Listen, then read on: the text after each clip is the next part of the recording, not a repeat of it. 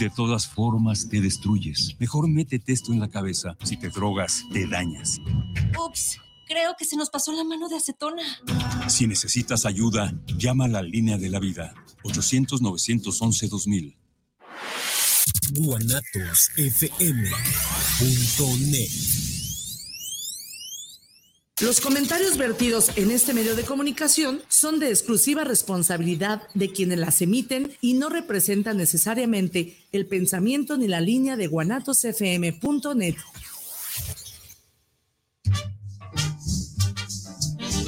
¿Te han dicho que te falta un tornillo y tú sientes que le falta un tornillo al mundo? Bienvenido a tu programa El Tornillo Filosófico, donde lo que nos sobran ¡Son tornillos!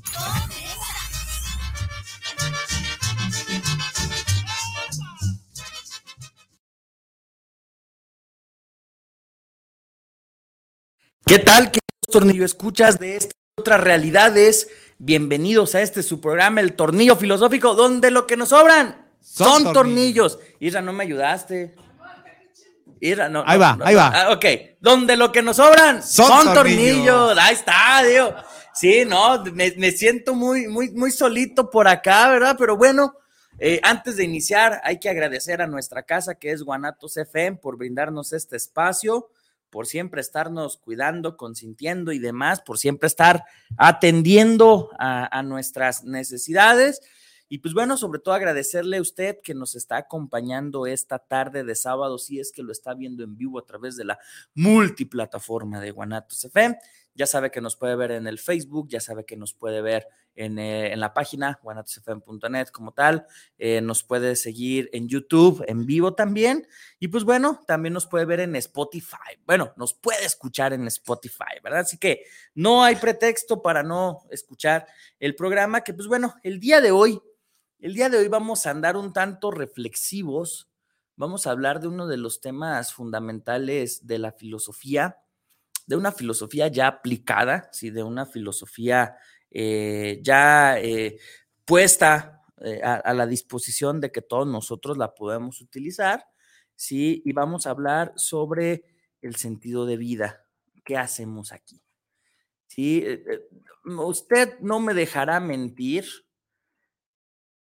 si en algún momento se ha sentado al borde de la cama, cuando comienzan a caer las primeras gotas en la regadera, en la ventana del transporte público, cuando estamos viendo quizá el atardecer, cuando vemos el horizonte, cómo se junta la playa con el cielo, eh, cuando estamos pasando por una situación complicada, una situación que parece que nos tiene en, en riesgo y demás, pues nos hemos hecho una pregunta fundamental y trascendental para la humanidad, que es el ¿qué fregados hago en este mundo? ¿Sí? ¿Qué demonios hago aquí? Eh, ¿Por qué estoy aquí? ¿no? Y, y, no es una pregunta que nos surja eh, a través de, de la evolución del ser humano y de la civilización, de la tecnología, de la sociedad, de, esta alineación que muchas veces parece que estamos padeciendo, ¿no? Esta alineación, alienación que se entienda como eh, cuando nos sentimos ajenos a un contexto, cuando nos sentimos ajenos a un lugar en el que nos encontramos, ¿no? Eh, muy, muy marxista el concepto, pero pues bueno, es preciso que lo, que lo empleemos para este tema. Eh, muchas veces nos sentimos alienados, pero no es algo nuevo que venga con estos desarrollos que ya se mencionó. Parte de la esencia del ser humano, parte de este desarrollo evolutivo que ha tenido el ser humano por millones de años, sí, hasta llegar a ser los seres pensantes que somos, y, lo digo entre comillas, ¿no? Eso de ser seres pensantes, ¿no? Eh, eh, cómo eso nos ha direccionado a hacernos realmente eh, la pregunta de quiénes somos, hacia dónde vamos y por qué estamos aquí, ¿no? Es muy interesante en el ser humano porque hay una gran dicotomía, o sea, hay unos grandes opuestos eh, que se encuentran de manifiesto ahí en, en, nuestra esencia, que es que buscamos un sentido eh, de mi vida en lo individual, pero también buscamos un sentido de vida en lo colectivo. Vaya, hablar de, este sentido de vida, insisto, nos tendríamos que remontar hacia el origen de la humanidad o quizás de las primeras manifestaciones de la humanidad para que pudiéramos entender eh, de dónde, de dónde viene la problematización de este, de este concepto, de esta, de esta pregunta, mejor dicho, ¿no? Pero bueno, eh, ya sabe que aquí nos gusta que usted esté activo en, en, las redes sociales, que nos esté comentando constantemente, así que díganos, ¿para qué, cuál es su sentido de vida? Este, díganos si usted ha encontrado su sentido de vida, si usted tiene una idea de cuál es el sentido de vida, si, si realmente se ha preguntado o simplemente es un tema del cual dice, la verdad, ni voy a preguntar, ¿no? O sea, la verdad, no me voy a preocupar por eso, sí, la verdad, simplemente voy a vivir mi vida como la tenga que vivir sin preocuparme por ello, ¿no? También es válido, pero estaría muy interesante que nos hiciera saber si eh, tiene algún sentido en la vida, ¿verdad? Pero bueno, vamos a comenzar con esto. Este, ¿qué hacemos en este mundo? Vaya, muchos autores de la filosofía han planteado ideas muy interesantes sobre esta cuestión. Sí, eh, quizá una de las afirmaciones más antiguas que tengan que ver con este tema es lo que nos decía Aristóteles, ¿no? Aristóteles hace 2500 años afirmaba que el hombre viene a la tierra a ser feliz. O sea, que la finalidad del hombre es ser felices. Y aquí indudablemente, si se fijan, hoy lo trabajaremos conceptualmente este programa. ¿No? Un concepto nos lleva a otro y a otro y a otro, ¿no? Muchas gracias a la Guzgue, muchas gracias Rosy por traernos las aguas negras del capitalismo, ¿sí? Eh, acuérdense de venir a preguntar por su tornillo Monster Special, ¿verdad? Pues, pues, pues nos dice si lo probó, ¿verdad? Porque no vamos a poder hacer nada más por eso, pero ojalá que les guste el tornillo Monster Special.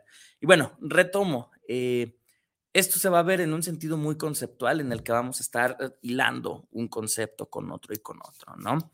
Eh, decíamos que Aristóteles plantea la idea de que el hombre viene a este mundo a ser feliz, de que la finalidad del hombre es ser felices, ¿no?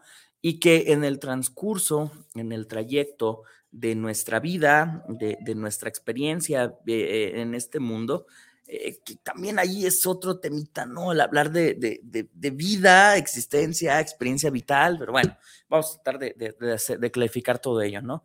Eh, nuestra vida, nuestro, nuestro devenir, nuestro camino por este mundo, pues debería de tener solamente una intención, que sería el encontrar aquellas cosas que nos son eh, placenteras, aquellas cosas que nos gustan, que nos llenan de esa, de esa vitalidad, ¿no? De, esa felicidad, de esa, de esa emoción que nos hace sentirnos plenos, ¿no? Es bien curioso porque hablar de felicidad en un sentido contemporáneo, basándonos en todo el descubrimiento científico que ha habido y, en las neurociencias y en, demás disciplinas científicas, este, pues bueno, eh, nosotros nos podemos dar cuenta que hablar de un estado de plenitud en el ser humano no es posible. ¿Por qué? Eh, porque el ser humano, eh, incluso en la cuestión meramente biológica, no va a encontrar los mecanismos para tener todas sus necesidades satisfechas. O sea, que una necesidad satisfecha te va a llevar a otra necesidad y así continuamente. Y repito, solamente estamos hablando de las cuestiones biológicas.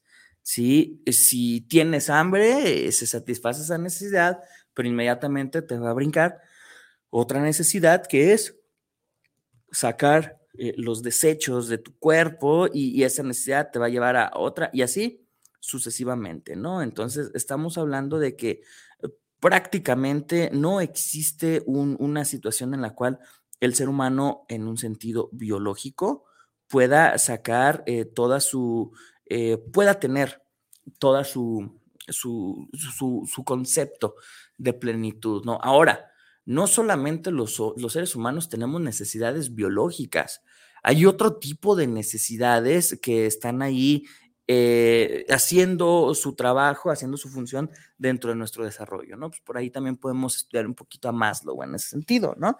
Eh, nos, nos, llama la atención el hecho de hablar de que el hombre tiene una necesidad, eh, por ejemplo, social, una necesidad afectiva, ¿sí? Y una muy interesante que es la necesidad del conocimiento, ¿no? Por lo menos a mí me gusta siempre eh, poner sobre la mesa eh, esa necesidad de, del conocimiento, ¿no? Esa necesidad que tenemos los seres humanos para, para seguir aprendiendo más cosas, ¿no?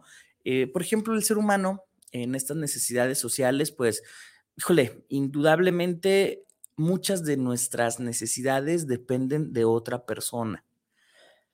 Incluso necesidades en un sentido meramente biológico y personal, muchas veces hemos hecho que sean otras personas u otros seres los que satisfacen esas necesidades, ¿no? Este, en, en, este sentido, también es importante que nos demos cuenta de que las necesidades afectivas también se las terminamos aventando y también se las terminamos encharcando a alguien más, ¿no? Eh, vaya, es como decir, yo necesito que, alguien más me haga sentir tal o cual emoción porque pues solito no tengo esa capacidad para hacerlo, ¿no?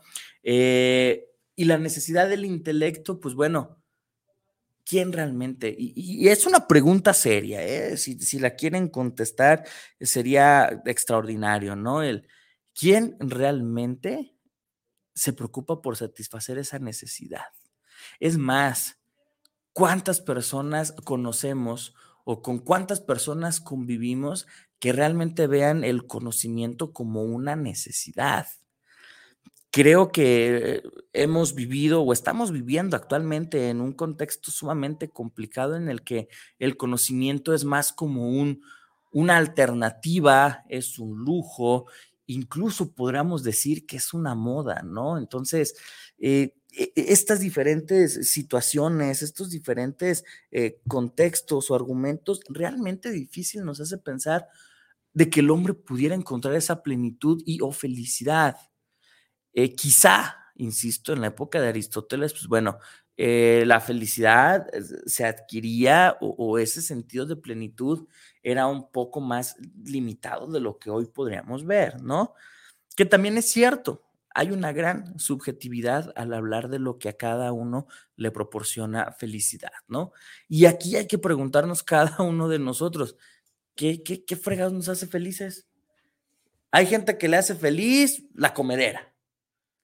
Y dice, cuando yo como, que, que, que se vaya al carajo todo, ¿no? Mientras yo coma, todo está bien soy feliz, estoy pleno, me siento contento, se puede estar derrumbando el mundo a mi alrededor, pero mientras haya comida, no hay pedo, no hay problema, ¿no? Entonces, qué bien, o sea, qué, chido, ¿no? Que, puedas encontrar pues esa felicidad constantemente con el alimento, ¿no?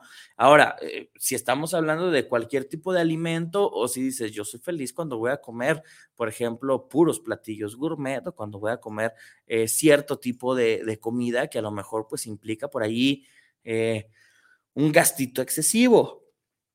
No lo sabemos, ¿no? de igual manera, algo importante es decir, bueno, a lo mejor a mí me da la felicidad el, sentir que estoy cumpliendo con todas mis metas, ¿no? qué bien que haya gente que todo el tiempo esté buscando y esté llegando al cumplimiento de sus metas y su objetivo, ¿no? Pero eh, ¿no será acaso que eso, en lugar de ser felicidad, lo podríamos hablar solamente de que son eh, pequeñas sensaciones de, de euforia? ¿Sí? No es una felicidad como tal, no es algo que te mantenga como en ese estado de, eh, en ese estado zen, si lo quieren ver así. Son momentos solamente los que los seres humanos podemos encontrar esa felicidad, esa, esa inyección de euforia, esa inyección de alegría que hace que nos sintamos con esa plenitud. Es como que en estos cinco segundos no necesito absolutamente nada. Pero viéndolo fríamente, pues todo el tiempo vamos a estar en necesidad de qué? De algo, ¿sí? eh, todo el tiempo vamos a estar buscando qué más hay, buscando eh, qué cosas pueden ser innovadoras y un larguísimo etcétera, ¿no? Entonces, eh, obviamente, y, esto es algo que, que sí me gustaría que, nosotros pudiéramos ver, e insisto, es la perspectiva que, que, yo planteo, que Bruno Navarro plantea, hablar de que el hombre viene a este mundo a ser feliz, como si fuera la, la máxima, como si fuera la, la mayor eh, intención o, el, e, el, camino mejor trazado, el camino ideal para el ser humano, creo que en muchas ocasiones puede generar más frustración que eh, alientos o más frustración que, que motivaciones, por así decirlo, ¿no? Porque, insisto, e, ese estado de plenitud absoluta no es una constante, son solamente ciertos momentos, ¿no? Ahí, ahí lo importante es quizá eh, preguntarnos, ¿no? ¿Cuáles necesidades me falta por cubrir? Y creo yo que en todo momento habrá una necesidad que nos falta cubrir. Insisto, es parte de la naturaleza del ser humano, ¿no? Entonces, hablar de que podemos llegar a ese óptimo estado, creo que yo es muy complicado, ¿no? ahora, eso es por la parte de, que nos dice Aristóteles de que el hombre viene a este mundo a ser felices, ¿no? Y, en muchas ocasiones, pues bueno, el, el ah, es que a mí me hace feliz eh, coleccionar eh, coches carísimos, ¿no? Pues bueno, ojalá, ojalá que todo el tiempo puedas tener la economía suficiente para, para coleccionar los coches carísimos, porque si no, en su momento, esa felicidad se va a esfumar. ¿Sí? Entonces, ahí lo, lo, curioso es ver a qué le estamos dando el, el, valor de nuestra felicidad, ¿no? Entonces, eso por un lado, ¿no? Eh, mientras vamos con la contraparte, aquí hay unos saluditos, ¿sí? Eh, nos dice Lucy Vázquez, ¿qué hacemos aquí? Ocupamos una partícula del llamado tiempo y espacio. No más. Sí, no hacemos otra cosa más que compartir una partícula en el continuo espacio-tiempo, ¿no? Me acuerdo que una vez lo comentaba en una clase, si, si nosotros nos pusiéramos a ver el universo como realmente es en sus dimensiones, en sus proporciones físicas, solamente en las proporciones físicas, nos daríamos cuenta que nosotros como humanidad somos como la pulga en la pulga, de la pulga, sobre la pulga, de una pulga, dentro de una pulga que está en una pulga en el lomo de un perro. O sea, realmente eh, eh, estamos hablando de, una cuestión de, proporcional, de insignificancia, ¿no? Entonces es como de, cómo algo tan, pequeño y tan insignificante puede tener un propósito, puede tener un sentido. Bueno, ya lo estaremos revisando, ¿verdad? Fabiola López, hola, profe, buen día. ¿Cree en el concepto que a veces nos dicen de todos venimos con un propósito y cuando se cumple surge la muerte? No lo he escuchado muchas veces. Eh, miren, como dice, todos venimos por un propósito sí, sí es una cuestión que, socialmente se suele decir mucho, ¿no? Todos aquí tenemos un propósito, todos aquí venimos por algo. Eh, creo yo que, y ahora sí, pues, ni modo, me voy a tener que meter a ya las cuestiones que, que Bruno plantea o que Bruno podría imaginarse. No es que vengamos con un propósito diseñado. Creo yo que no es así. Eh, creo yo que nosotros vamos forjando un camino a través de nuestras decisiones, a través eh, del descubrimiento de mis habilidades, de mis talentos, de mi forma de pensamiento, etcétera, etcétera, que me dice, ok, yo voy a buscar ese estado de plenitud o voy a estar lo más cercano a la plenitud posible cuando no sé, cuando las personas, por ejemplo, eh, eh, que deciden ayudar a otras personas, ayudan a otras personas. Las personas que deciden practicar algún deporte y ganar campeonatos y, reconocimientos, los están ganando. Entonces, eh, creo yo que no nacemos con un propósito particular, sino que nosotros vamos construyendo esta idea de cuál es mi propósito, ¿no? curiosamente, pues bueno, armar ese propósito requerirá pues muchísimo ejercicio mental, ¿no? Va a requerir un enorme trabajo mental en el cual, pues bueno, eh, realmente tengo que ver una, un estudio, una radiografía completa del que soy, ¿no? Para poderlo implementar, pero creo que eso es algo que nosotros construimos, no es algo que ya nacemos como sellados y marcados de que así sucederá, ¿no? Por, por lo menos yo lo, hasta este punto de lo que estamos poniendo sobre la mesa, hasta este punto yo lo vería así. Y también viene que eh, cuando cumplimos ese propósito nos morimos. Yo creo que hay personas que se mueren incluso sin estar cerca del cumplimiento de ese propósito. Mencionaba hace ratito el ejemplo de decir, eh, mi propósito es ayudar a las demás personas, ¿no? Ayudarles a que em, cumplan sus objetivos, ¿no? Y resulta ser de que por situaciones, circunstancias de la vida, te vas a dedicar o, se te orilla a que realices ciertas cosas que pues no tienen, eh, no tienen nada que ver con el estar apoyando a las personas y de repente aparece una muerte sorpresiva y no cumpliste eso que tanto te, te preocupaste por hacer, ¿no? Creo que eso de hablar de que venimos a cumplir un propósito, eh, insisto, es algo que yo me planteo, pero no necesariamente al yo tener una idea del cómo se va a dar o de lo que quiero hacer, significa que lo voy a alcanzar. Sí, creo que eso es algo que también eh, debemos de aprender en, el entorno de, de, nuestra realidad, ¿no? Si yo ya me planteé un propósito, una meta, un sentido, no necesariamente el mundo, el universo, Dios, los Anunnakis, Galactus, quien sea, eh, no necesariamente me tiene que brindar los medios para cumplirlo. ¿sí? Creo yo que va esto en situaciones mucho más profundas, mucho más complicadas que el, simplemente, el simple hecho de decir, ya lo descubrí, voy para allá. A veces, a veces no es no es tan sencillo, no es tan fácil, ¿verdad? Pero bueno, saludos a Fabiola. Adriana Tadeo, hola Adriana, nos dice, hola, buenas tardes, buen tema y muy de acuerdo con los tiempos actuales. Saludos, así es, Adriana, fíjate que creo yo que esta situación que venimos ya cargando globalmente desde los últimos dos años, eh, en el que estuvimos cara a cara con eh, con la vida como tal, ¿no? O sea, ¿por qué no menciono la muerte? Porque pues es parte de la vida la muerte, ¿no? Pero estuvimos cara a cara con, con, la vida en su máximo esplendor, ¿no?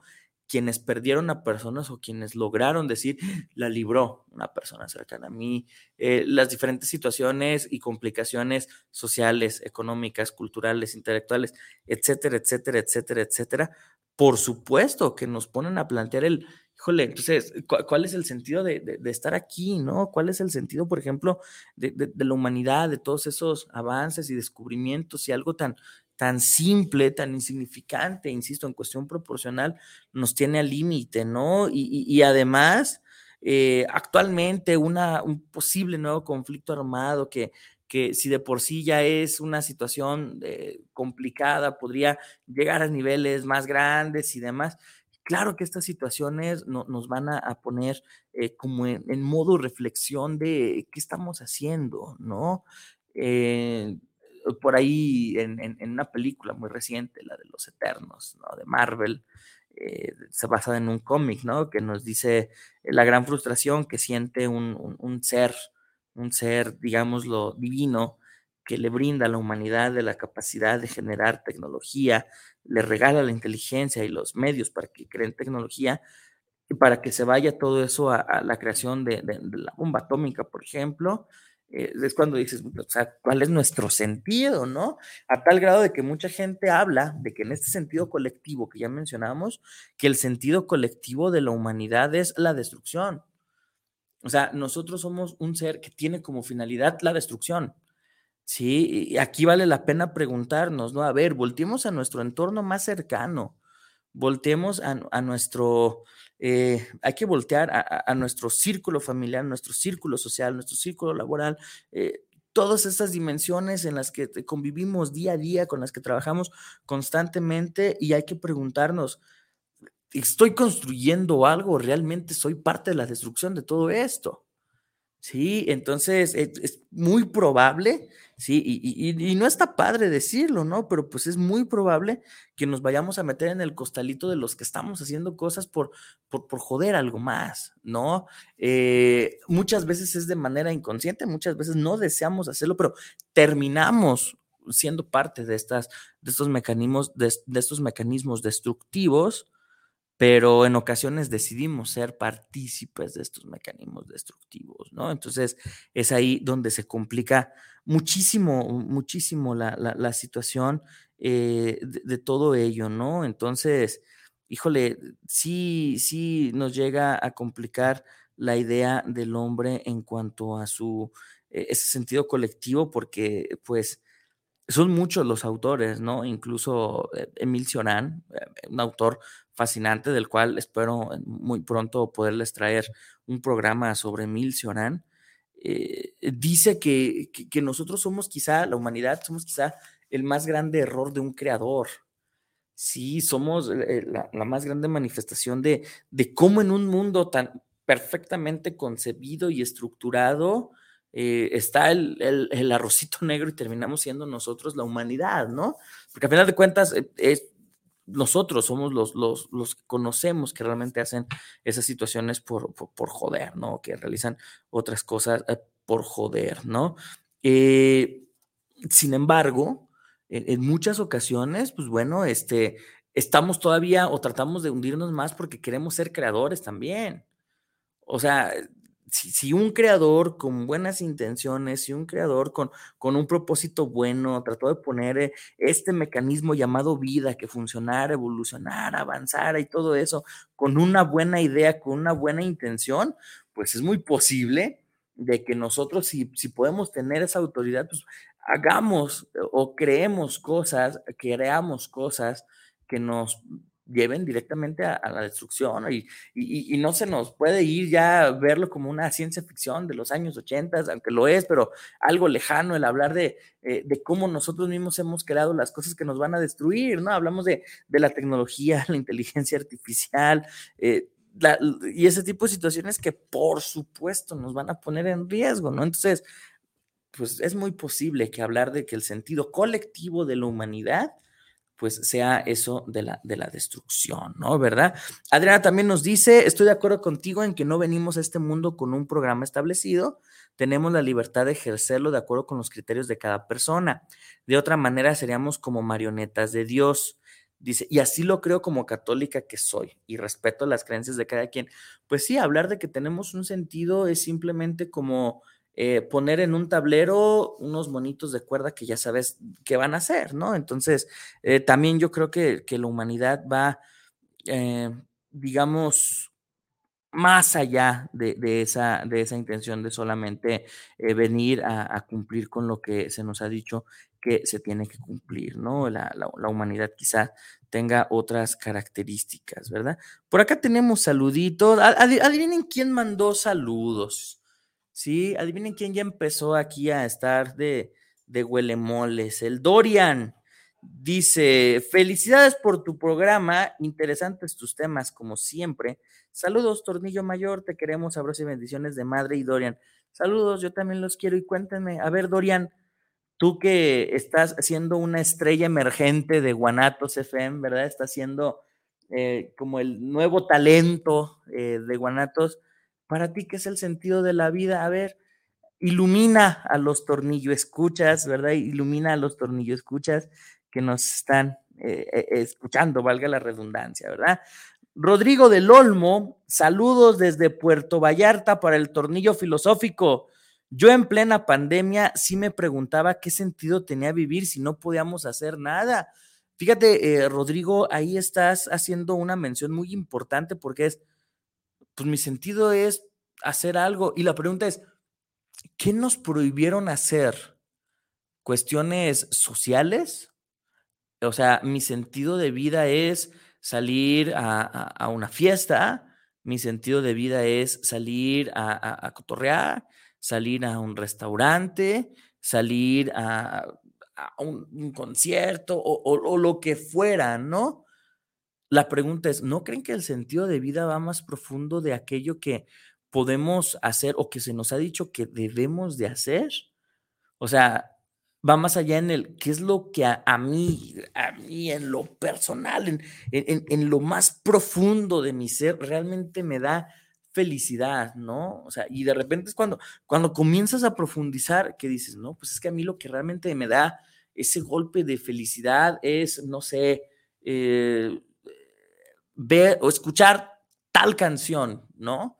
Entonces, el, hecho de que realmente esa canción te genere esa, ese sentido de, de, híjole, por esta canción vale la pena estar aquí, pues creo yo que va más allá de las prohibiciones sociales que se nos pudieron implementar, ¿no?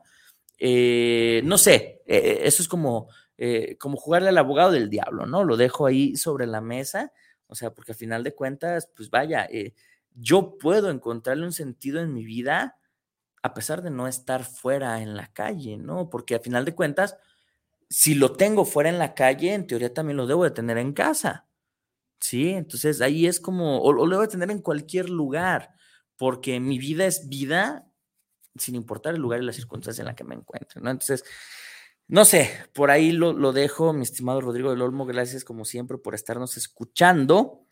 Gerardo Ávila nos dice, saludos al tornillo filosófico. Yo la verdad sí me he preguntado qué hacemos en el mundo o cuál es nuestro destino. Si el día que ya no estemos, que ya no estemos no nos llevaremos nada. Pues es una pregunta, insisto, fundamental que tenemos miles de años queriendo responder. ¿Qué hacemos aquí? Sí, porque es, es bien curioso porque podemos decir, ah, ok, vámonos a cuestiones pragmáticas, a cuestiones prácticas.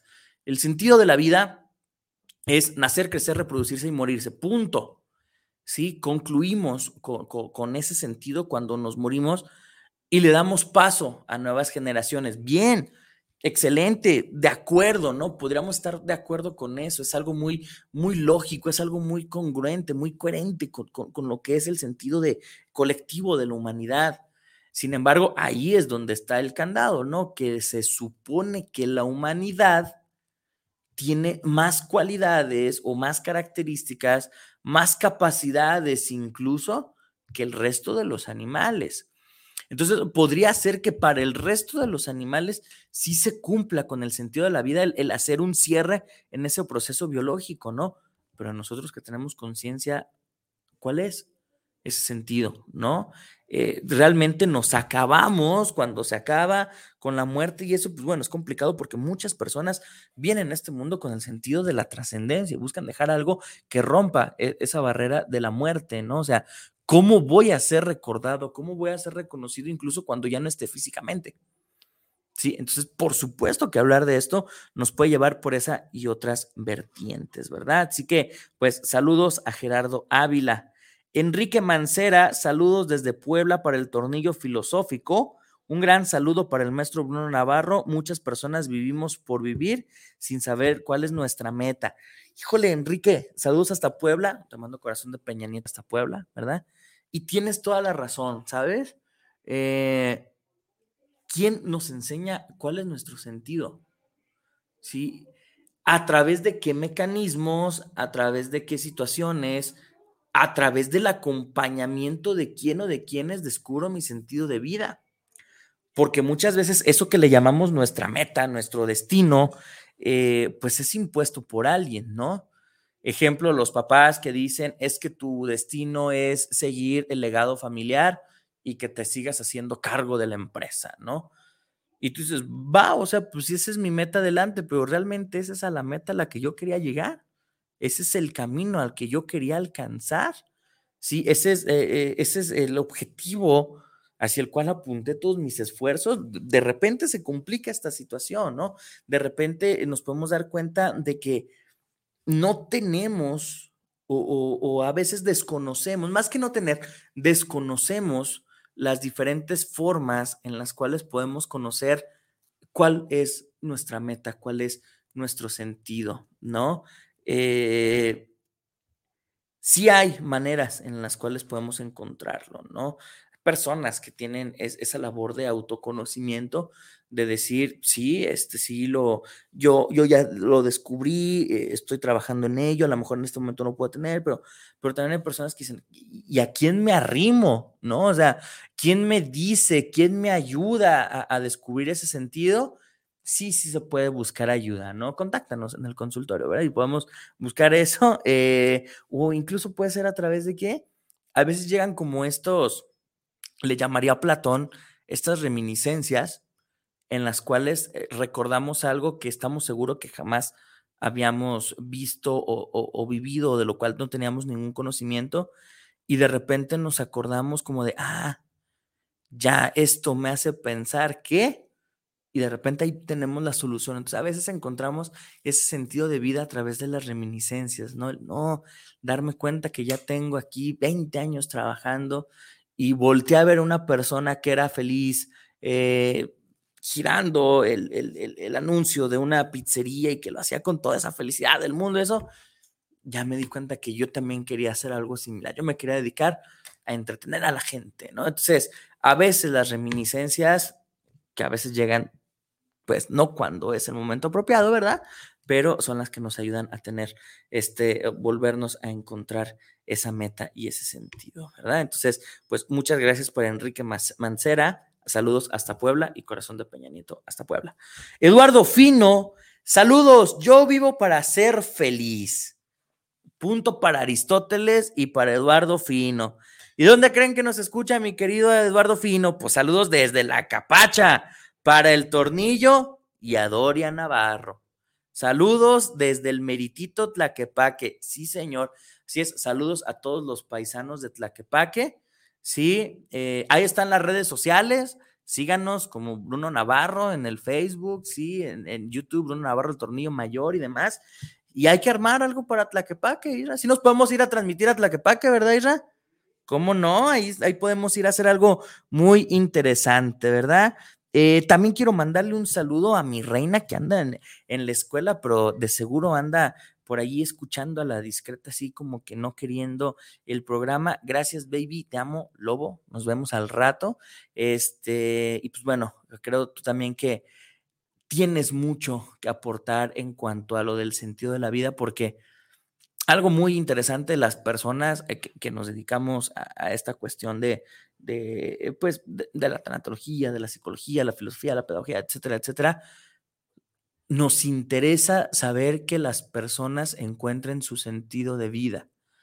Creo que es una de nuestras tareas en este, en este ámbito profesional de las humanidades, ¿no? No, no solamente es eh, el descubrir conceptos, teorías, autores y demás, sino creo que, y, y, tú lo sabes muy bien, es esa como, ese sentido de vida que te proporciona el ayudarle a otros a descubrir su sentido de vida.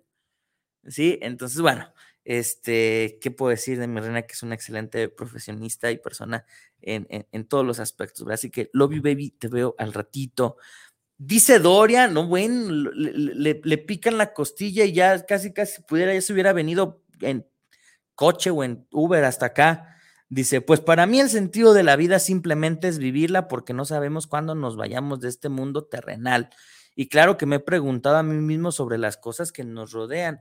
Pues sí, eso es muy saludable y eso es algo muy importante que todo el tiempo estemos eh, preguntándonos el quién soy, a dónde voy, de, de dónde vengo, por, por qué no me trasguñé de chiquito. O sea, ese tipo de cosas son muy importantes que las estemos, eh, que las estemos eh, pensando, ¿no? Pues bueno, aquí está mi baby, dice, love you, baby, mi guapísimo tornillo mayor, hombre, ¿qué te tomas? Dice, mi sentido de vida el día de hoy es servir, como lo mencionaba, ¿no? El poder ponernos a disposición de los demás para ayudarlos. Precioso programa, mi amor, felicidades. ¿Cuál es tu sentido de vida? ¿Cuál es mi sentido de vida? Así como diciéndolo en términos muy, muy amplios, eh, para no, no, caer como en, en, particulares, sino estoy seguro que, que mi sentido de vida es aprender para transmitir el conocimiento. Sí, porque eso lo podría hacer eh, con o, sin los títulos universitarios, eh, con o sí un, programa como este, eh, con o sin eh, dinero, con o sin un trabajo formal, vaya, con o sin cualquier cosa de, de la vida, creo que el dedicarme a, aprender cosas, eh, escuchar a los demás, de, eh, enseñar un poquito a los demás, creo yo que ese es eh, el sentido de vida, ¿no? Pero, pero bueno, creo yo que es ese, así que sí, si lo reflexiono, ese sería mi sentido de vida. Y nos dice, también dice, no le doy punto a Aristóteles, prefiero el bienestar que la felicidad. Hay una enorme diferencia. Ahí luego platicamos, cuando quiera mi amor, aquí lo podemos hacer en el programa, porque si es verdad, felicidad, bienestar no es lo mismo. Conceptos diferentes traen definiciones diferentes, ¿no? Entonces, cuando quieras lo platicamos aquí o, nos vamos a un cafecito, mamá, y lo discutimos acá entre todos, ¿verdad? Pero bueno, eh, vamos, vamos a hacer una pequeña pausa. Gracias por todos sus comentarios, gracias por estar aquí al pendiente siempre de la transmisión. Y pues bueno, eh, vamos a poder, por fin le vamos a poder dar un traguito al agua negra del capitalismo, ¿verdad? Y volvemos en un par de minutitos a este su programa, El Tornillo Filosófico, donde lo que nos sobran son, tornillos. Volvemos.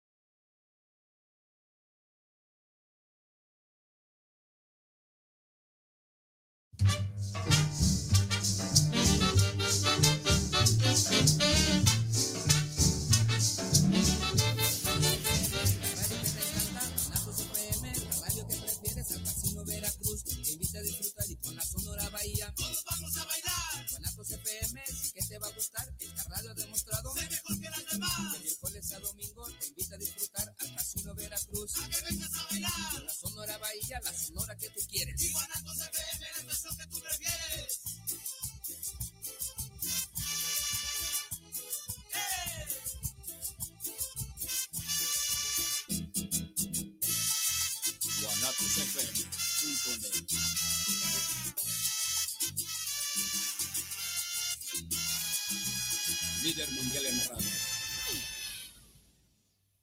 Te invitamos todos los sábados en punto de las 8 de la noche en tu programa Movimiento de Dementes, donde tendremos a grandes invitados donde juntos aprenderemos en la señal de Guanatos FM.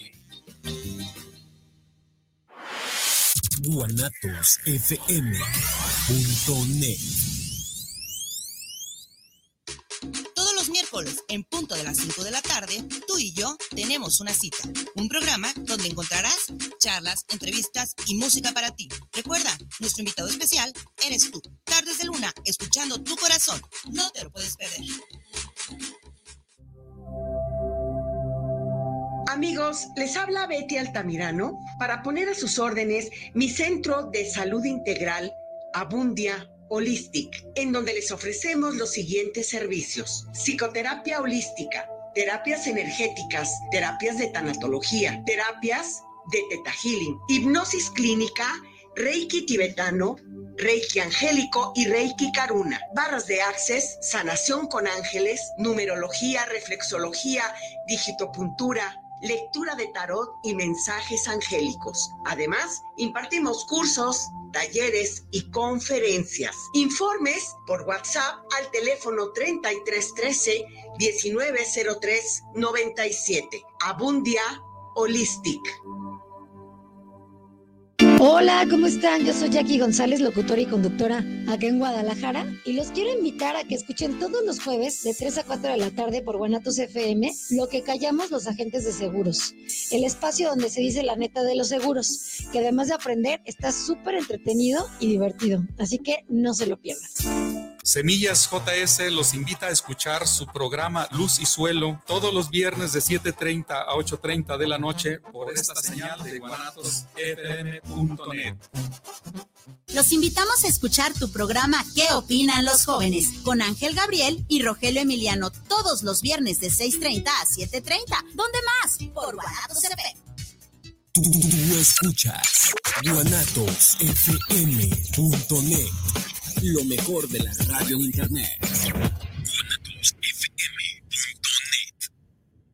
Semblanzas es un espacio para contar tu experiencia de vida y a través de tu testimonio conocerte y reconocer el valor de tu visión en este plano terrenal. Un programa por ti y para ti. Acompáñanos todos los miércoles a las 10 de la noche por guanatosfm.net. Tocando lo Divino, todos los miércoles de 9 a 10 de la noche en Guanatos FM, la radio local del mundo. Guanatos FM te invita a escuchar todos los miércoles de 9 a 10 de la noche Tocando lo Divino, un programa con entrevistas sobre temas de fe y espiritualidad que nos darán respuesta a nuestras inquietudes y entender el sentido de la trascendencia, conducido por Karina Rivera. guanatosfm.net Capaces, profesionistas, deportistas, médicas, ingenieras, escritoras. Comprometidas, solidarias, agricultoras, activistas, políticas, madres. Mujeres ejemplares en el Día Internacional de la Mujer. Platicaremos con la clavadista Paola Espinosa. Y con la escritora Gada Martínez. Reflexionaremos con Olimpia Coral sobre la ley Olimpia. Y en la música Eugenia León. Fernanda Tapia. Y Sergio Bonilla. Los invitamos este domingo 6 de marzo a la hora nacional. Esta es una producción de RTC de la Secretaría de Gobernación guanatosfm.net. Fentanilo, heroína, cocaína, piedra, cristal. No importa qué droga te metas, de todas formas te destruyes.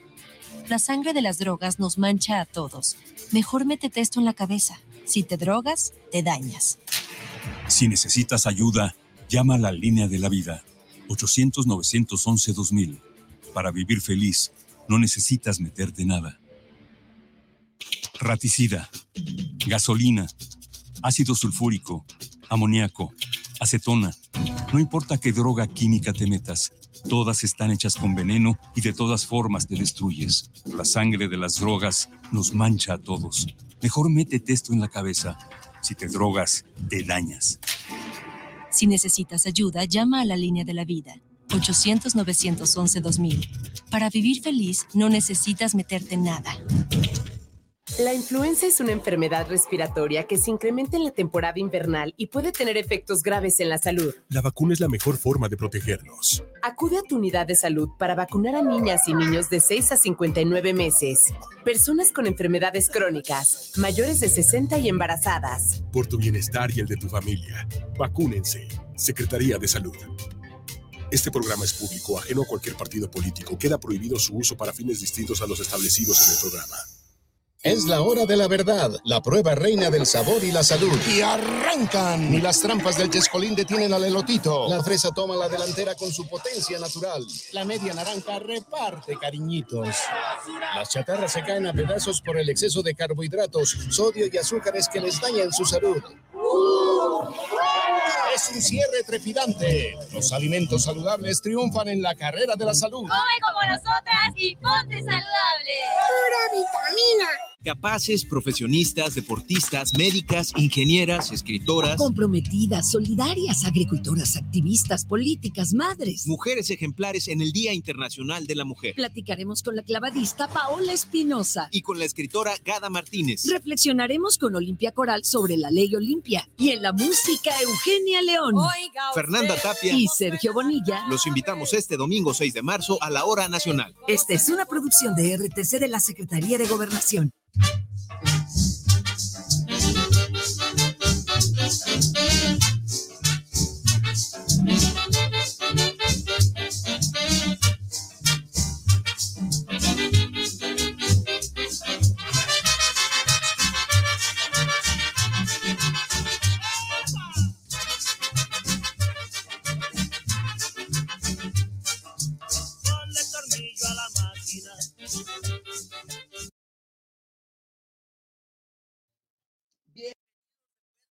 programa El Tornillo Filosófico, donde lo que nos sobran son, tornillos. Y pues bueno, de nuevo agradeciéndoles a cada uno de ustedes por su atención, por estarnos sintonizando, por estarnos escuchando o por estarnos viendo, ¿verdad? Gracias por cualquier una de esas, eh, del apoyo que nos da, ya se la sabe, denle un like a la página, tanto de Guanatos FM como de del Tornillo Filosófico. Síganos en redes sociales, ¿sí? Como Bruno Navarro, el el Tornillo Mayor, Bruno Navarro en Facebook, el Bruno Navarro, el Tornillo Mayor en YouTube, Bruno Navarro en Facebook, y pues bueno, pues por ahí nos puede contactar y, demás cositas, ¿verdad? Y pues bueno, Eh, gracias a nuestra casa que es Guanatos FM por, por darnos este espacio tan, tan chido, tan maravilloso. Y pues bueno, sigamos, sigamos con este tema de cuál es el sentido de la vida. Eh, en primer lugar, pues bueno, creo que el Dorian ya encontró su sentido de vida, que es que lo adulen, ¿verdad? Entonces, eh, o el hacerla de todos, dice Dorian, saludos a la capacha, los meseros, a Nalco y a todo Tlaquepaque, nos veremos pronto por allá. Neta, si alguien de Tlaquepaque lo quiere adoptar y se lo quiere llevar con gusto. Sí, ahí, ahí está el Dorian, ¿verdad? Se lo pueden llevar. Eh, nada, no se crean, de verdad. Gracias por, por, por... Hay situaciones complicadas en, en, en, en, la vida con Dorian y eso, y pues gracias a todos ustedes por, por brindarle ese apoyo, por brindarle esas palabras a Dorian, que créanme, que créanme que, que, le sirven mucho a él y obviamente nos sirven mucho como familia, ¿verdad? Eh, bueno, eh, nos quedamos entonces con esta parte eh, aristotélica de hablar de que la vida tiene un sentido y la vida, el sentido de la vida es ser felices, ¿no? Pero viene una parte sumamente interesante dentro del desarrollo de la propia filosofía, que es la parte, eh, el lado oscuro de este tema, que es el hecho de que la vida no tiene un sentido como varios autores plantean, ¿no? Eh, incluso lo podemos reforzar esto desde una perspectiva cientificista, ¿sí? Eh, el hecho de decir de que qué es la vida como tal, ¿no? O, cómo es que, que, se llegó a manifestar la vida como tal. Pues realmente en términos objetivos y en, en, en, en términos pragmáticos, la vida se gestó por mero azar. No ha habido hasta el momento algo que evidencie, en, términos científicos, vaya, que, que evidencie que, que, la vida tiene un, un diseño, que, que, la vida tiene un, un, un camino trazado, y que ese fenómeno llamado vida tiene una estructura bien delimitada y bien marcada no se ha podido comprobar como tal, ¿no? Eh, esta es una parte sumamente interesante porque la estructura científica eh, o, o, las comunidades científicas que indudablemente se contraponen a las estructuras religiosas de lo que es la vida y el sentido, ¿no? Y es curioso que quizás ah, la perspectiva aristotélica parta mucho de esta visión eh, religiosa positiva de lo que es la vida, ¿no? Eh, en un sentido frío y analítico, pues sí, efectivamente, la vida ha sucedido por eh, la convergencia de diferentes factores, ¿sí? Diferentes situaciones que difícilmente podemos determinar que eh, están ordenadas, diseñadas, acomodadas o, o, predestinadas a que sucedan así, ¿no? Eh, esto obviamente pues genera como esta idea de, ok, si, si todo es azar, si estamos aquí no más porque sí, pues cuál es el sentido de que estemos, ¿no? Y, y, y muchas veces viene como, como e, ese gran vacío, gran vacío emocional en el cual decimos, bueno, pues mi vida no tiene un sentido, pues haga lo que haga, no, no va a ser visto, reconocido, no va a tener eh, esta trascendencia. Eh, vaya, sí es una situación que puede complicarnos mucho la existencia cuando lo estamos viendo desde una perspectiva meramente visceral. Si nos vamos a la parte racional, o sea, quitamos lo visceral, y, y, ponemos la parte racional o, o, permitimos que sea la parte racional la que ejerza la toma de decisiones en este sentido, pues realmente podríamos hablar de que eh, efectivamente no, no, no hay una manera en la cual nosotros podamos eh, determinar que la vida tiene algo trazado o algo diseñado, ¿no? Lo podemos ver con la propia evolución de, de, la vida, de las especies que, que de los animales, plantas y, los demás seres que tienen vida. A, veces sus procesos evolutivos son tan, tan absurdos, si, no sé si sea la palabra correcta, ¿no? Pero son tan poco probables eh, que son las diferentes situaciones, eh, las diferentes cuestiones que están alrededor en su entorno, en su medio ambiente, los que determinan eh, cómo va a ser su funcionamiento, cómo van a, seguir, eh, cómo van a avanzar y cómo van a cambiar, ¿no? Un ejemplo de ello, ¿no? Pues si queremos ver lo más parecido a los dinosaurios en la actualidad, pues son las gallinas, ¿no? Y podemos decir, ah, qué mal pedo, ¿no? De esos animales tan, tan, tan fantásticos, tan extraordinarios, la gallina, pues, pues sí, o sea, son los diferentes factores que van sucediendo en el entorno de las especies los que cambian esta situación, ¿no? Eh, y eso se aleja mucho de pensar en la idea de que hay una razón, hay un motivo de fondo trascendental para que un animal evolucione de tal manera, ¿no? O sea, es complicado poderle dar como ese check, como, como, como que eh, genera esa satisfacción o nos da esa satisfacción el cumplimiento de esa necesidad intelectual, una respuesta de ese tipo, ¿no? creo que resulta sumamente complicado el que nosotros lo podamos ver así. sin embargo, eh, e, el hecho de, que la vida esté eh, sucediendo de forma aleatoria, pues es algo que como humanidad no nos conviene, ¿no? Porque si nosotros como humanidad también estamos atados y dependemos de ese azar, dependemos de ese, pues de esa, eh, de ese estar libres en el mundo, sí, próximamente estaremos hablando de filosofía existencialista, ¿no? No se puede perder ese programa, de verdad, en, en, un, en, unas cuantas semanas lo estaremos abordando, ¿no? Pero si nosotros ya fuimos arrojados a este mundo, pues como que decir pues, que toda mi vida sea azar y, y no tener un control, una certeza de lo que va a pasar, bueno, eh, no nos conviene pensarlo así, ¿no? Es curioso porque nos ha convenido con el paso de la historia de la humanidad, nos ha convenido pensar que nosotros nos cosemos aparte del resto de la vida en el planeta, ¿no? Cuando a final de cuentas nosotros realmente somos parte de todo ese proceso de construcción de la vida, ¿no? Ese proceso que, que ha formado no solamente plantas, animales y seres humanos, sino que también tiene otras manifestaciones de la propia vida, ¿no? Eh, y ponernos a hablar sobre este debate de cuál vida es más valioso, cuál vida tiene más función, cuál vida merece estar más, sería un debate interminable del cual, pues bueno, no, no, es, no es la intención del día de hoy discutir sobre, sobre esa situación, ¿no? Eh, aquí hay un saludo de Adriana Tadeo que nos dice, dejar huella en el mundo de la mejor manera posible es el sentido de mi vida. Bien, Ahí también ya tenemos un sentido bien identificado, ¿no? Si usted, querido tornillo, escucha, ya identificó cuál es su sentido de vida, pues también háganoslo saber en los comentarios. Sí, Dorian, Dorian, que como siempre está dando lata, ¿verdad? Nos dice, ¿crees que cuando nos pasa algo malo, una desgracia o algo así, eh, es para hacernos cambiar la manera de percibir la vida? Mira, cuando hay una desgracia que nos sucede o una situación inesperada que nos pasa en nuestra cotidianidad, yo no creo que sea hecha como para que desarrolles algo que tienes que desarrollar, ¿no?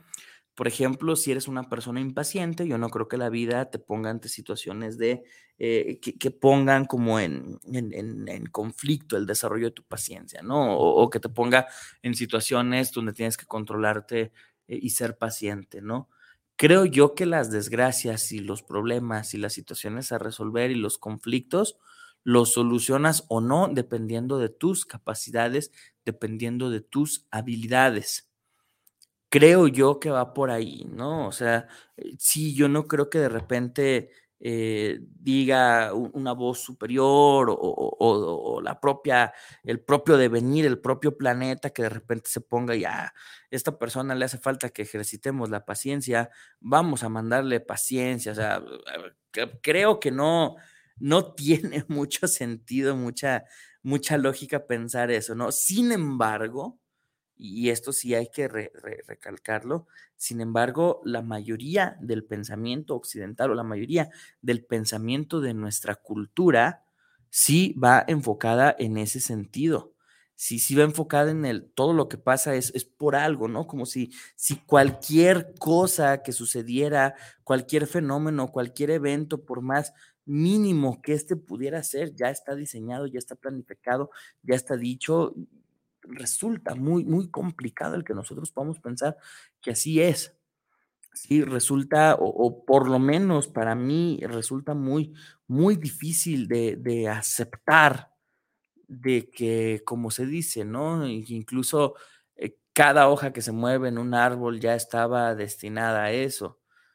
Eh, no sé, para mí no es, para mí no es como la, eh, la situación o, lo que ayude a definir cuál es el, devenir de, la propia vida, ¿no? Creo yo que, que la humanidad pues puede, no solamente la humanidad, sino que la vida se va a manifestar de, de muchas maneras diferentes que a lo mejor no tienen, no tienen nada que ver con, con eso, ¿no? Entonces, eh, Además, vaya, significaría eso de que la, propia existencia tiene una conciencia per se, o sea, una conciencia que le pertenece, que una conciencia que, que está ahí a pesar de todas las cosas, ¿no?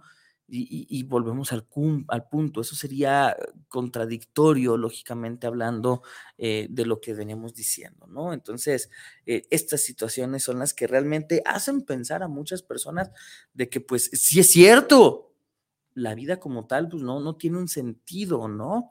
Eh, no hay un camino diseñado, no hay una estructura que se va de cumplir, no hay una serie de pasos o de elementos que debamos de ir marcando como un checklist para decir, eh, está sucediendo en mi vida. La vida simplemente sucede. Sí, eh, la vida simplemente es un fenómeno que experimentamos. aquí lo interesante es ver desde qué perspectiva y con qué elementos, con qué herramientas, con qué capacidades estoy experimentando ese fenómeno llamado vida. Porque obviamente si una persona es carente de herramientas, de habilidades y de elementos, eso va a percibir la vida de manera diferente a una persona que busca hacerse de herramientas, que tiene un montón de capacidades y de situaciones eh, sumamente chingonas, ¿no? Entonces, eh, ese tipo de, ideas, ese tipo de, dicotomías incluso, por supuesto que ayudan a definir si una persona en su propia perspectiva del devenir de su existencia eh, lo marca, ¿no? Lo plantea. Eh, vaya, sí es muy complicado o, creo yo que, que, el hablar de que e, esta conciencia está ahí como para constantemente estarnos haciendo un juicio, no sé, no, no, no, no, no la podría concebir, ¿no? Ahora, ¿qué sí es verdad? O, o, qué sí podemos tomar como, como una verdad más que absoluta, como una verdad lógica? Que cuando aceptas esa parte mortal, cuando aceptas esa parte limitada, esa parte eh, pequeña que es tu humanidad, ¿no? no pequeña porque no sea funcional, sino, insisto, lo hablamos en cuanto a proporción, ¿no? Eh, si, tomamos esa partecita llamada humanidad, este, yo creo que nos podemos dar cuenta de que tengo que hacer algo, al reconocer esa partecita humana, ¿no? Esa, pequeña esferita de humanidad. Y lo que yo haga con esa esferita, pues sí es no solamente mi sentido, sino también es mi responsabilidad. Mm. Em, y esto no es porque algo o alguien haya dicho que tiene que ser así, sino yo decido cómo proteger o yo decido cómo cuidar o, yo decido cómo hacer que esa esferita se puede hacer más grande o también podría tomar decisiones para que esa esferita se haga cada vez más pequeña, ¿no? Entonces, eh, en, este sentido, de verdad, en, este sentido, en esta situación, eh, creo yo que es muy, muy complicado, ¿sí? Que nosotros pensemos en dejar ese sentido en algo o en alguien, ¿no? ¿Qué es lo que pasa con las personas que, que le dan esta esferita a algo o a alguien, ¿no? Eh, hay muchos ejemplos de esto, ¿no? Personas que, por ejemplo, le entregan ese sentido de su vida a, eh, no sé, a, alguna estructura de poder, ¿no? Eh, un partido político, un candidato, le entregan esa estructura o, esa capacidad de, decidir a pues, un montón de gente, ¿no? Que no es lo que realmente uno desea. Esa sí es nuestra responsabilidad, ese sí es nuestro, eh, lo que debemos de procurar, ¿no? Entonces, muchas personas se dejan que estas cuestiones ideológicas sean las que determinan su camino en este mundo, ¿no? Pero el problema con las estructuras ideológicas, sean políticas, sean deportivas, sean eh, incluso cuestiones religiosas, eh, creo yo que no, no, no, no van a traer una consecuencia saludable el que yo permita que, por ejemplo, alguien me diga si lo que estoy haciendo ha sido correcto o no, es bueno o malo, si, si merezco un castigo o no, o, que me digan, es que tienes que ser tú la persona que, que inflija su propio castigo. O sea, es complicado pensar que mi sentido de vida va enfocado en eso.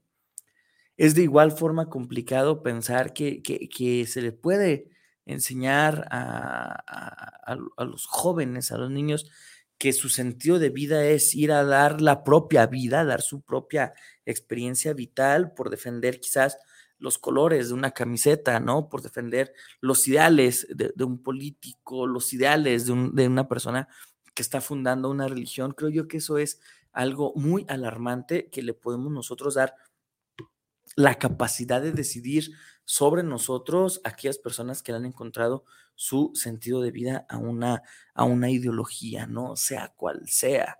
Eh, además, el, pertenecer o, ser parte muy activa de una estructura ideológica, inmediatamente este, te, va a empezar a, prohibir situaciones, ¿no? Y, de repente es como de, pero pues esto es algo normal y natural para mí, sí, pero al estar acá dentro de este grupito, eso, eso no aplica, ¿no? Entonces, es, complicado, eh, eh, es, es incluso hasta cierto punto negativo que nosotros permitamos que sean otras eh, instituciones, otras organizaciones, otras estructuras ideológicas las que determinen nuestro rumbo en la vida, ¿no? Sin embargo, pues sí nos encontramos muchas personas que dirigen sus acciones y toman sus decisiones basados en una o varias ideologías, ¿no? Lo cual les, eh, pues, les, merma en, esta experiencia vital, ¿no? Entonces, eso es algo eh, importante, ¿no? También hay personas que le regalan su sentido de vida, esta esferita que ya habíamos hablado, se lo entregan, por ejemplo, a eh, el conocimiento, ¿sí? Personas que, que creen, personas que suponen que al ser bibliotecas ambulantes ya eh, son seres que, valen más o que están por encima de o, que merecen más cosas, ¿no? Eh, personas que se llenan de, pues sí, de, muchos datos, eh, mucho, mucha información, pero los datos e información por sí mismos no, no generan nada, sí siguen siendo eso, datos, e información que si nosotros los, los supiéramos mezclar, los supiéramos utilizar eh, de, la manera más importante, de la manera más viable, por supuesto que, tendrían mejores resultados, pero a veces estas mezclas no las podemos eh, o, no sabemos cómo, cómo hacerlas, ¿no? Entonces, si yo baso mi sentido de vida en el conocimiento, estoy echando mi sentido de vida a un costal eh, sin fondo porque no hay una forma en la que podamos encontrar todo el conocimiento, ni aunque hagamos lo que hagamos, eh, no va a haber una manera en la cual el ser humano pueda adquirir todo el conocimiento, ¿no? Además, pues es cierto, a veces el conocimiento se fundamenta de maneras muy, muy curiosas, ¿no? Por no decirlo de otra, de otra manera, ¿no? Y quizás, pues para nosotros, este, lo que estemos haciendo en este momento es lo más viable, lo más correcto, pero pues eh, eso, eso se puede modificar o nos lo pueden modificar, es decir, que, que esto no es lo viable ni lo correcto, ¿no? Entonces, ahí son situaciones en las cuales eh, debemos de como ser muy, muy, muy precisos en, e, en esto, ¿no? Porque lo que valida un conocimiento trascendental, como el que valida el movimiento de los astros, el mecanismo por el cual se validan eh, las diferentes, eh, la, física cuántica y todo eso, pues son los mismos mecanismos que han ayudado a, definir o, que le han ayudado a ciertas personas a definir de que efectivamente existe eh, pie grande o algunas otras situaciones así, ¿no? Que enfocan todo este conocimiento científico en cuestiones de las que difícilmente van a obtener un resultado, ¿no? Entonces, estas manifestaciones de también yo darle la oportunidad del conocimiento o, de que mi sentido sea el conocimiento, por supuesto que nos puede traer situaciones complicadas, ¿no? O sea, es algo que, que eh, innegablemente sucederá. Eh, ¿Por qué? Porque nosotros no podríamos definir qué conocimiento es válido o no si no estuviera primero puesto ante los demás, ¿no? Entonces, se ha dicho que si cumple con el método científico es conocimiento válido, si no cumple con el método científico no es un conocimiento tan válido y pues, de repente ok, ¿y, qué va a suceder si de repente nos encontramos en un contexto en, el cual necesitemos algo más que, el propio conocimiento, ¿no? Entonces, hablar de este tipo de situaciones, hablar de este tipo de circunstancias, pues eh, por supuesto eh, que, que, nos pueden generar estos enormes conflictos y estas enormes situaciones emocionales, ¿no? Y luego, ¿qué otro, a qué otro mecanismo o a qué otra estructura le podríamos nosotros regalar nuestra, nuestro sentido? Perdón, pues a las estructuras religiosas. Hay personas que manejan su sentido de vida conforme a lo que dicta un credo, a lo que dicta una doctrina, a lo que dicta una, forma, una verdad de, cómo se originó y, y funciona el universo, ¿no?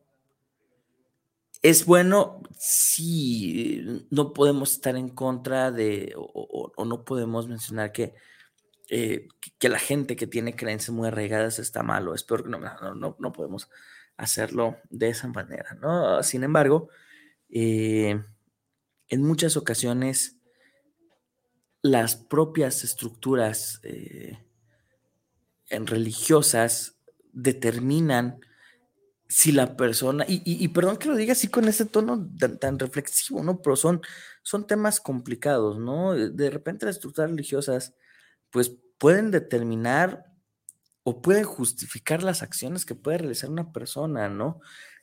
Eh, me, voy a un ejemplo concreto, ¿no? Eh, eh, personas bajo el paradigma o, bajo el dogmatismo del, del cristianismo, ¿no? de, que dicen, yo voy a cumplir con todo lo que se me dice, eh, que debo de hacer esperando eh, ganarme eh, el cielo o esperando tener una vida digna como, como una persona que profesa esa o, cualquier otra religión, de repente es como de, ok, y, vale la pena el que te estés privando quizá de cosas que, deseas, de cosas que quieres, de cosas que, anhelas. O sea, a, lo mejor no, o sea, a lo mejor valdría más el, el no buscar pertenecer a una institución, a una organización, ¿no? Porque al final de cuentas, toda religión se va a basar en la subjetividad de lo que es bueno y lo que es malo. Sí, entonces, eh, para que yo pueda estar de acuerdo con lo que ahí dicen, que es bueno, que es malo, pues bueno, debe haber una consecuencia que me lleva a pensar esa situación, ¿no? Si lo vemos ya en el mejor de los sentidos, ¿no? Pero realmente, si lo viéramos desde una perspectiva cuantitativa, ¿cuántas personas realmente se dan el lujo de elegir la formación religiosa que desean, ¿no? Eh, eh, creo yo que, son muy pocas las personas que lo pueden hacer, ¿no? Entonces, en este sentido, Sí, en este sentido, eh, sí, lo, importante es que nosotros podamos observar que no muchas veces las intenciones de las personas que fundan estas organizaciones son buenas, ¿no? Eso es algo que no tenemos que olvidar. Las religiones no son fundadas por las deidades, Sí, las religiones eh, son fundadas por personas que tienen una forma de interpretar lo que esa o esas deidades dijeron, ¿no?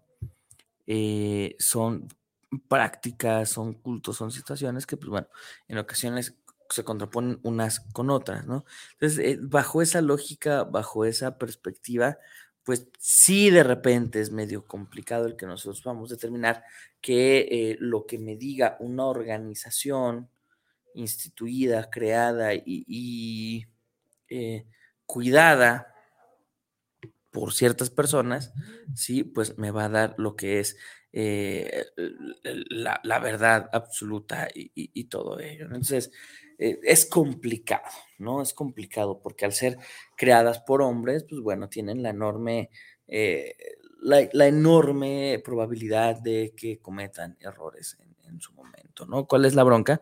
Que pues esos errores cometidos no se aceptan como tal como humanidad, sino terminan adjudicándosela a seres superiores, a deidades, a divinidades, ¿no? Entonces, bueno, ¿qué opinan ustedes? Eh, ¿Conocemos gente que le haya regalado su sentido de vida a esto? También se vale decir, ¿no? ¿A qué yo le he regalado mi sentido de vida, ¿no? O, a quienes les he permitido que determinen mi, sentido de vida, ¿no? Entonces, eh, estas posturas de repente suelen ser eh, complicadas, ¿no? Eh, por ejemplo, también hay, hay personas que le adjudican ese sentido de vida a, cuestiones completamente irracionales, ¿no? por ejemplo, hay personas que piensan que su día o que su vida va a cambiar eh, dependiendo lo que diga en la parte de atrás los, las cajitas de cerillos, ¿no? ¿Sabe? Sabe usted a lo que me refiero, ¿no? Entonces, de repente es como de, pues, pues, pues no, o sea, tu vida no la puede determinar una práctica de este tipo, ¿no? Personas que realmente, eh, y, y, creo que todos conocemos, ¿no? Que escuchan lo que dice el pajarito de la suerte, ¿no? En las plazas, en las ferias y todo eso. Y si realmente la besita dijo que algo así va a pasar, lo toman con una verdad absoluta y va a pasar y nos va a llevar la fregada, la tristeza y todo ello. Entonces, vaya, eh, eh, el poderles regalar mi sentido, mi tranquilidad, mi, paz a, las personas, eh, también bajo esta idea, sí resulta sumamente complicado, ¿no? Creo que es una de las situaciones eh, que sí deberíamos de, tener mucha, mucha alerta, ¿no? No tienen por qué darle su sentido de vida a nadie más. Ese es suyo. Nacieron, eh, bueno, han construido desde que nacieron ese sentido de vida. No permitan que, otra persona lo ejerza por ustedes, ¿no? Es como cuando decimos, eh, ¿a dónde quieres ir? Pues no sé, a donde quieras y a lo mejor te llevan a comer aquello que no puedes comer, que no soportas, que no te gusta y eso, pues bueno, eso pasa porque le permites eh, tomar la capacidad de, decisión, ya no de lo que está dentro, sino de lo que sucede dentro de ti a otro ser, a otra persona. Entonces, esas situaciones son complicadas, esas situaciones son, son cosas que no deben de, de seguirse repitiendo pero desafortunadamente pues, eh, cada vez parece que eh, nos repiten más o nos echen más en cara esas cosas, ¿no? Mm. Entonces, bueno, eh, aquí podríamos hacer como un paréntesis, ¿no? De decir, entonces, realmente no lo hay, no existe este sentido, creo yo que no podemos dar una respuesta concreta, sino respuestas satisfactorias para algún grupo poblacional, ¿no? Eh, hay personas, hay grupos poblacionales que dicen, sí, sí lo hay, yo ya lo encontré, ya me lo hicieron ver, perfecto, denle. Pero también hay grupos poblacionales que dicen, no, la verdad, no, no, lo, no lo hemos encontrado, eh, no, no, lo vemos incluso ni siquiera algo necesario, ¿no? Simplemente se tiene que hacer lo que se tiene que hacer. Entonces, eh, e, ese tipo de, de, situaciones, claro que nos van a, a, a, ponernos contra la pared, ¿no? En, en filosofía existencialista, sí, adelantándome un poquito cuando hablamos del tema de filosofía existencialista, en filosofía existencialista se habla eh, de, de, que el hombre, pues, ha sido arrojado al mundo eh, a ver, a, que ejerza su libertad, ¿no? Y resulta ser que la libertad es algo que nos aterra, ¿no? Porque al ser yo libre de tomar mis decisiones, voy a tomar una decisión que en la cual va a pasar lo que tenga que pasar, pero resulta ser que al, al, al ser yo eh, la persona que lo decide, pues yo soy el que paga con todo, ¿no? Entonces, eh, esa libertad eh, que genera ese, ese sufrimiento y esa angustia en el hombre, según algunos filósofos existencialistas, ¿no? Entonces, resulta, resulta sumamente complicado que nosotros podamos eh, llegar a acuerdos sobre este tema, ¿no? Sobre este, este tópico, ¿no? Pero bueno, dentro del existencialismo también, pues podemos encontrar diferentes versiones, ¿no? Por ejemplo, eh, una, una, versión eh, atea, ¿no? En, en, cuanto al sentido de la vida, en este, basándonos en el existencialismo, este existencialismo ateo que dice, pues no, no hay no hay un, ser que te arroje a este mundo, ¿no? Tú ya estás arrojado y, da igual quién te puso, quién no, si te pusieron, si existió, si no existió, o sea, ya estás, ¿qué vas a hacer en esta situación, no? También tenemos, pues bueno, eh, una parte de existencialismo cristiano, ya lo platicamos con Soren Kierkegaard, no sé si se acuerde de Soren Kierkegaard, si no recuerda, pues bueno, ya sabe que ahí en la multiplataforma de Guanatos están los programas pasados, los programas atrasados desde pues desde el primero, ¿verdad? Casi, casi han de estar ahí guardados. Mm, en el cual Soren Kierkegaard pues entrado como en esta situación de, ok, yo sé que mi sentido, o yo he, dado, he permitido que mi sentido de vida sea dirigido por, por Dios o por un ser superior, ¿no? Puede, Kierkegaard lo decía así, por supuesto, yo, yo hago lo que, lo que Dios me dice que tengo que hacer sin embargo, Kierkegaard también entró como en esta, en esta dicotomía, eh, entró en esta, en esta situación tan, tan, tan incómoda en ocasiones, es decir, este, pues sí, yo, yo quiero seguir lo que Dios me dice, quiero actuar de la manera en, en la que le sea más eh, favorable, en la que le, le, le, le, agrade más a Dios, ¿no? Pero la pregunta es, y, el propio Kierkegaard se la planteaba, repito, ¿no? Eh, ¿Cómo sé que aquello que me dice por ahí sí, por ahí no, aquello que me dice lo estás haciendo bien o lo estás haciendo mal, aquello que me dice detente o aquello que me dice continúa, ¿cómo sé yo eh, que es el mensaje propio de Dios que se manifiesta ante mí, ¿no?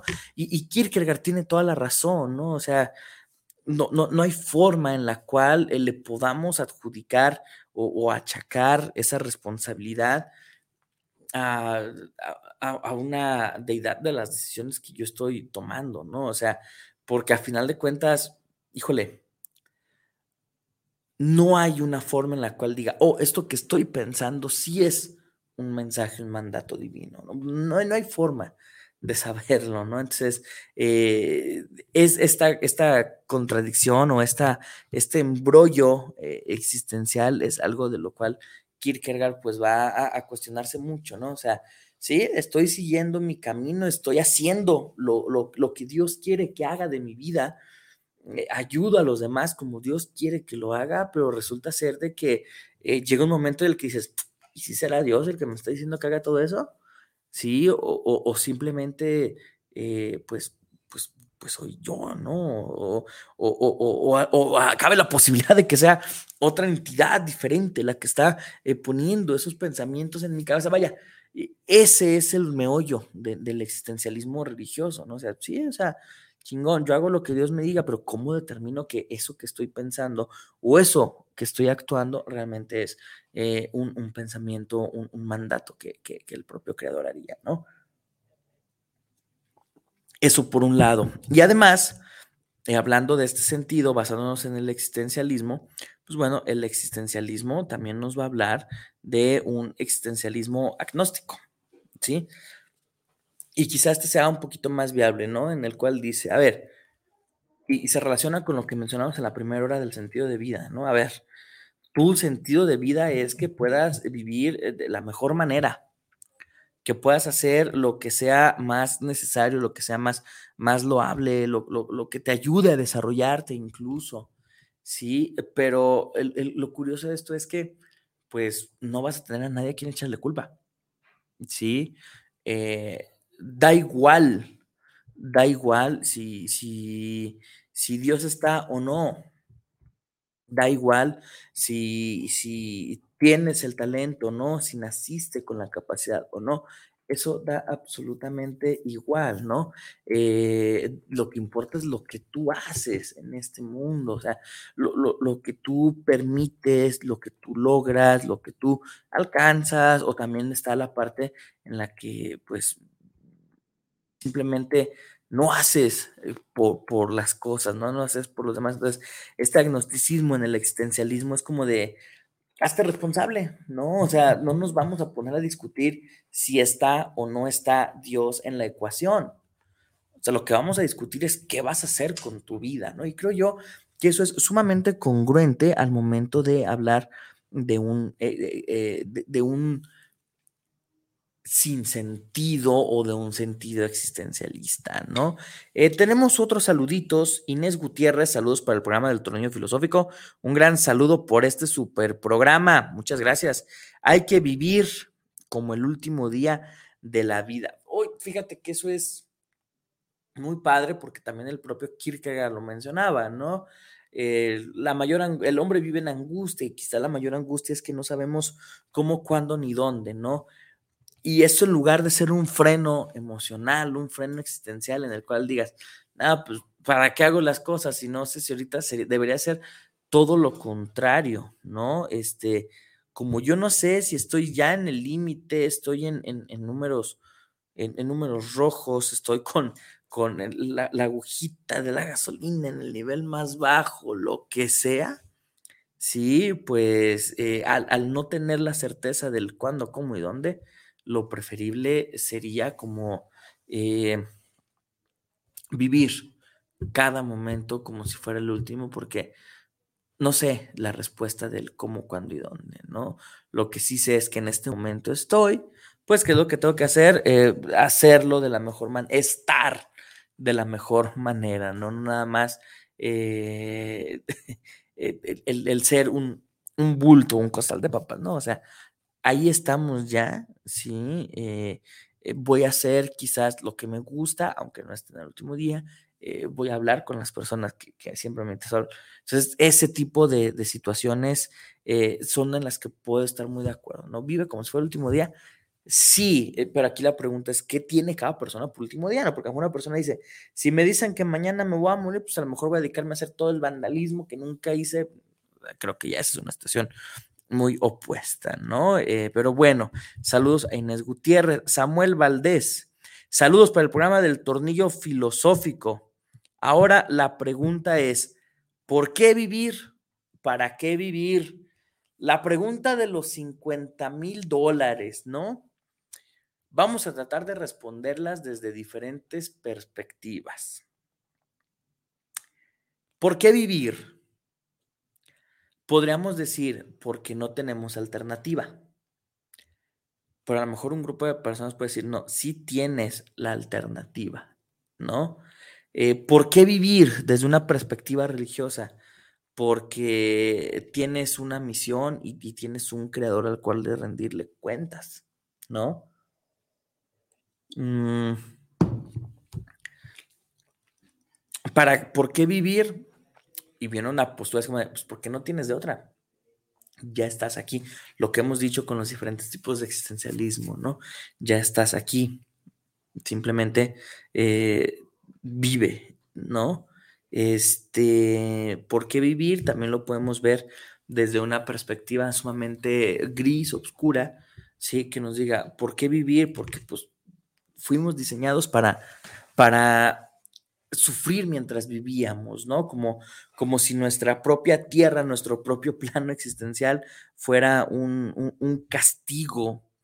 Y, nosotros a, a, partir de que estamos aquí, pues bueno, hemos podido como expiar un poquito de, de esa culpa, ¿no? Entonces, preguntarnos de eso, preguntarnos del eh, para qué vivir, ¿sí? Y, y cómo era la otra pregunta, déjenme aquí la, la saco, es para qué vivir y por qué vivir. Pues bueno, creo yo que más allá de lo que ya mencionamos, creo yo que cada uno de nosotros es el que debe de darle una respuesta, ¿no? Insisto, cabe en la mesa, por supuesto que cabe en la mesa la, la postura que dice, pues, ¿para qué vivir si ya no quiero?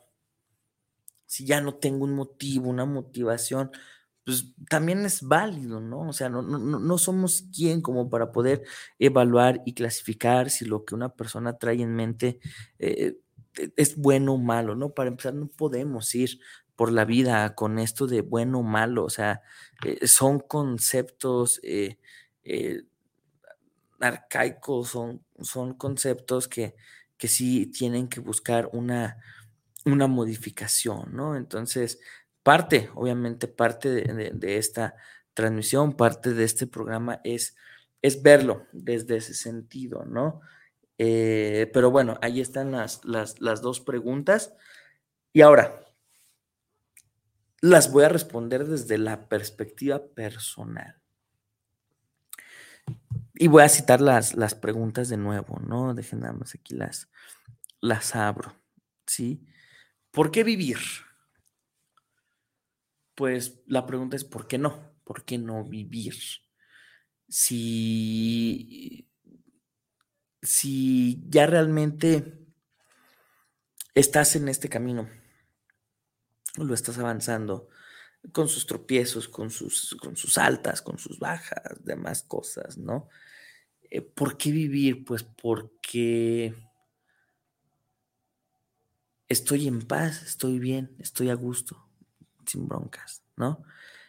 ¿Para qué vivir? Pues podríamos verlo desde la perspectiva, eh, desde dos perspectivas antiguas, ¿no? ¿Para qué vivir desde la perspectiva del, eh, de la filosofía estoica y también el, el por qué y para qué vivir desde la perspectiva de la filosofía eh, hedonista, ¿no? Eh, eh, el sentido de, la, filosofía estoica nos diría, ¿por qué y para qué vivir? Sí, porque tenemos que soportar y tenemos que estar firmes ante cualquier circunstancia, ¿no? Entonces, vivo para ser esa fortaleza que eh, los demás necesitan, ¿no? Y, y si nos vamos a la parte del hedonismo, es ¿por qué y para qué vivo? Pues para satisfacer mis necesidades, ¿no? Me gusta el placer, quiero tener, quiero estar todo el tiempo rodeado de placer, ¿no? Entonces, ahí lo interesante es poder encontrar el, balance, ¿no? Y justamente con eso quiero cerrar, ¿no?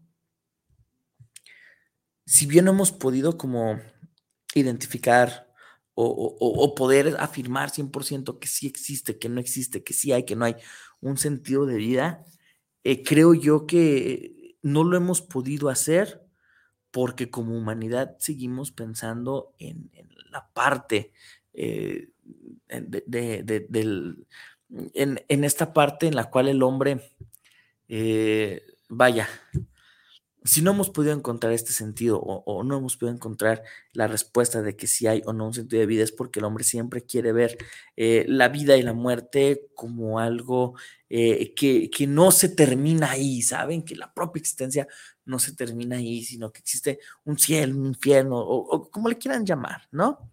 Y, y por eso es difícil que encontremos un sentido de vida. Cuando lo encontramos, Uno, cuando me hago consciente de que me voy a ir que me voy a despedir y que no sé ni cuándo, ni cómo, ni dónde. Y ahora sí que Kierkegaard y Schopenhauer tenían razón.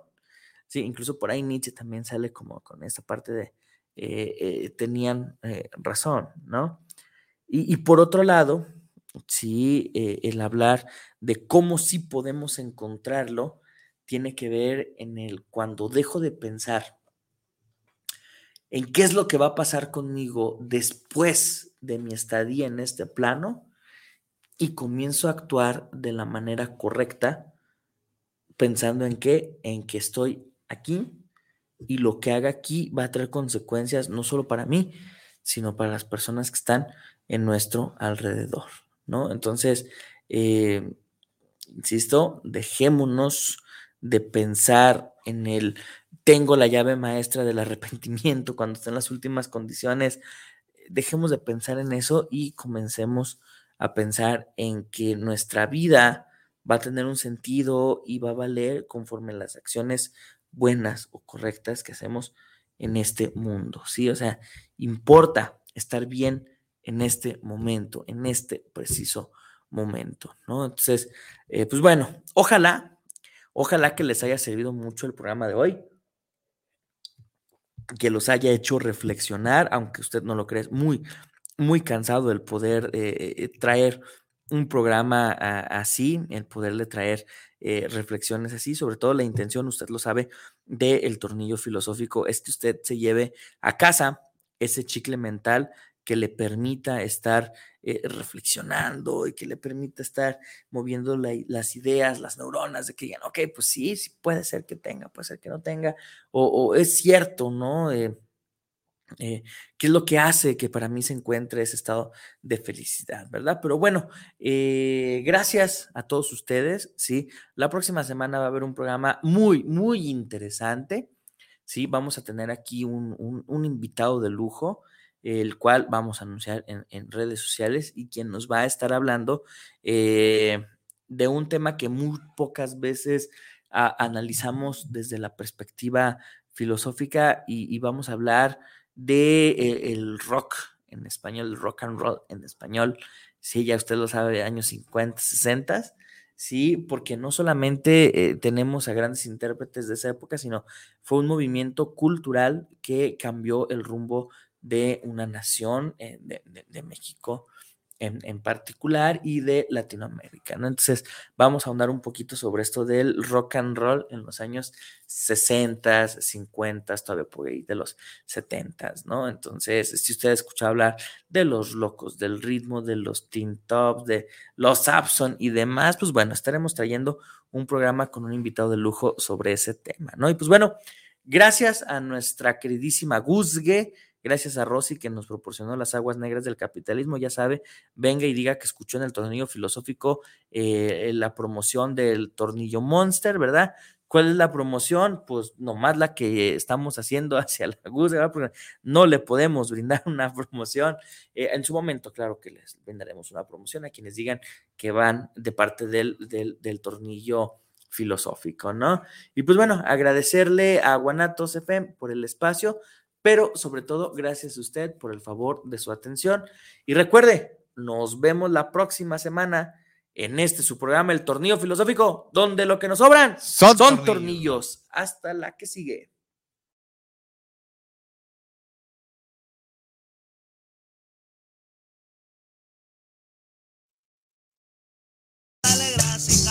Muchas gracias por habernos escuchado. Si el tornillo fue de tu medida, esperemos que lo hayas disfrutado. Si no fue así, no te preocupes. La próxima semana tendremos más de tu programa, El Tornillo Filosófico, donde, lo que nos sobran son tornillos. Hasta la próxima.